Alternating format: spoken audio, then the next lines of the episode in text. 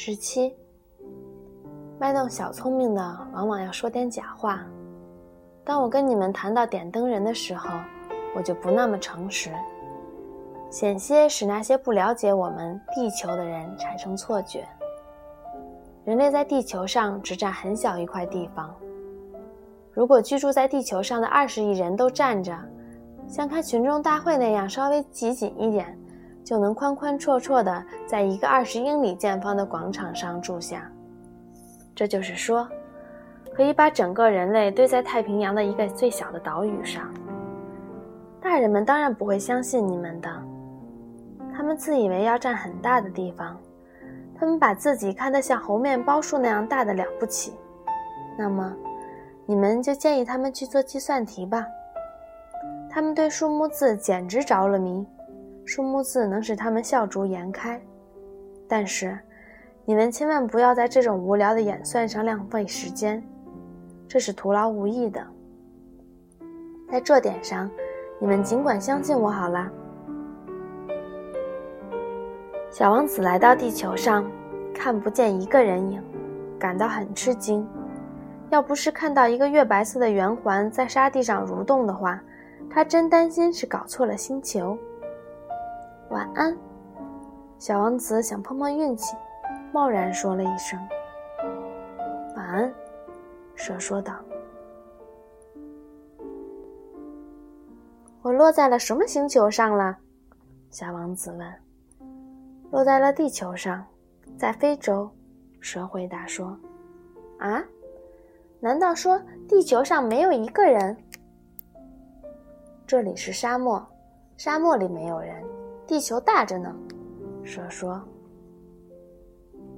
小王子坐在一块石头上，仰望着天空，说：“我心里在想，这些星星闪闪发亮，会不会是为了让每个人有朝一日都能重新找到自己的星球？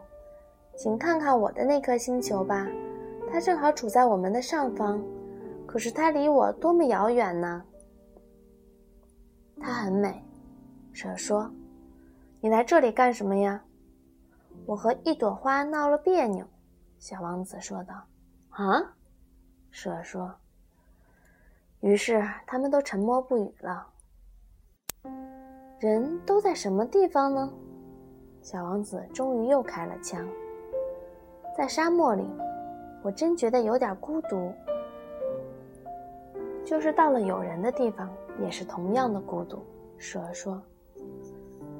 小王子久久地看着蛇，“你是个奇怪的动物，细得像个手指头。”小王子终于对蛇说道：“但我比国王的手指还要厉害呢。”蛇说道。小王子的脸上露出了笑容，“我看你没有那么厉害，你连脚都没有，恐怕你连旅行都不能够。”我能够把你带到很远的地方去，比一条海船能去的地方还远呢。”蛇说。蛇围着小王子的脚腕盘了起来，像一只金镯子。凡是我接触到的人，我都把他送回老家去。蛇又说：“可你很纯洁，而且是从另一个星球上来的。”小王子什么也没有回答。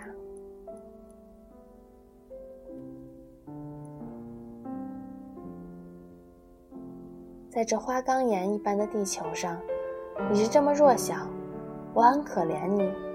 如果有一天你心中悲伤，非常怀念你的星球，那时我可以帮助你。我可以。啊，我完全明白了你的意思，小王子说道。但是，为什么你说的话都像谜语那样隐晦呢？可我把一切谜底都说破了，蛇说。于是，他们又沉默不语了。